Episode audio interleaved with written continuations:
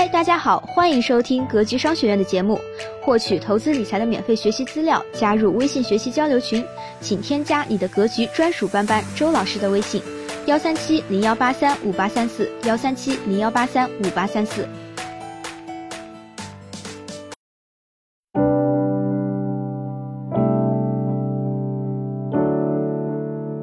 财富自由的拐点，对风险的深刻理解。很多人工作后都非常努力，兢兢业业，早出晚归，还不忘闲暇周末报个培训班，甚至脱产回炉再造，念 MBA。这一切努力都是为了早日升职加薪，月入十万，买上学区房，甚至财务自由。然而，残酷的事实是，这些方式很难让你达成月入十万的目标，更不用说财务自由。人群中能实现财务自由这一目标的人是绝对的少数。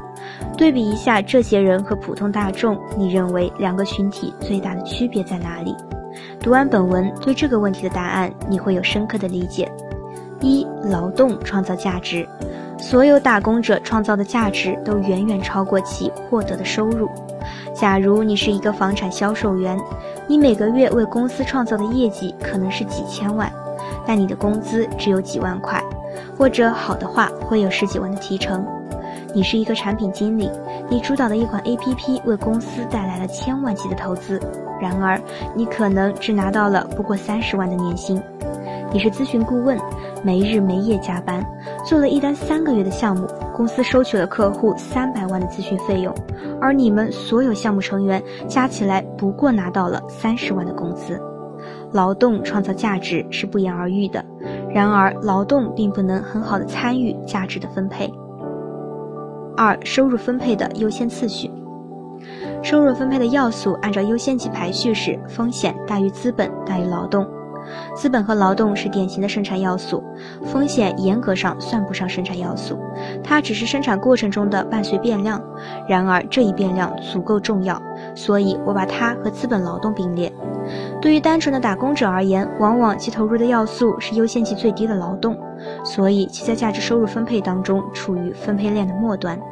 现代金融学里一个核心理念是，资本资产的定价绕不开风险这一要素，或者说资产的定价就是对风险的定价。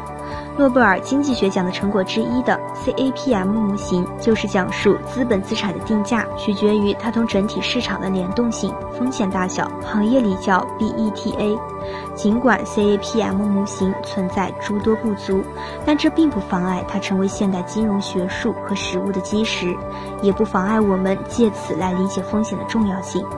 简单来说，在金融市场里，剔除了风险，就没有了交易，也就没有了资产的价值。金融思维训练营的同学应该对此感到特别熟悉，这也是为什么在投资行业，绝对收益最高的是成功的天使投资。极端如 M R H 对腾讯的投资，三千二百万美元变成现在近六百亿美金，回报两千倍，这一成绩全球投资界至今无人能及。这是对风险是价值分配的第一优先要素的最好例证。不承担风险是不可能获得高回报的。同样的，成功的创业者后续获得的一系列财富，也属于利用其承担的风险参与对价值的分配。第二个要素是资本，资本这一要素和风险往往是连接在一起的，但有时也可以是分离的。例如，利用信息不对称进行套利的资本，利用权力迅速套利的资本，或者在预期收益大概率确定时间投入的资本。如在 PRE IPO 进入的资金，以上的几类资本承担的风险就相对较低，而很多早期的创业者则几乎不会凭借资本参与后续创业成功的分配。典型如互联网科技行业，M I H 投资腾讯的案例，则属于资本和风险相结合的情况为多。最后才是劳动，因为劳动的提供者并不承担企业经营风险，也不承担投资失败的风险。无论公司经营情况如何，劳动者总会获得规定的报酬，所以劳动者获得的收入顺理成章会远低于他们创造的价值。三、风险与价值的对冲。事实上，通过第二部分的分析，我们可以很容易得出下面这个结论：打工者创造的价值通过让渡风险，大部分转移给了老板、股东。企业价值的大部分是员工创造的，这个结论没有任何问题。没有哪个公司可以仅凭老板就能实现营业收入和增长，员工没有，职业经理人也没有。员工通过让渡自己创造价值的大部分给老板，同时也让渡企业经营的风险。这可以看着员工放弃大部分的收入分配的索取权，来对冲可能承担的经营风险，实际上是一项非常公平的交易。市场对风险的定价，以及由此形成的承担风险作为首要优先要素参与产出的分配，大概是人类文明发展过程中最伟大的发明之一。如果是某个人发明了这个规则，这个人足够拿一百次诺贝尔奖。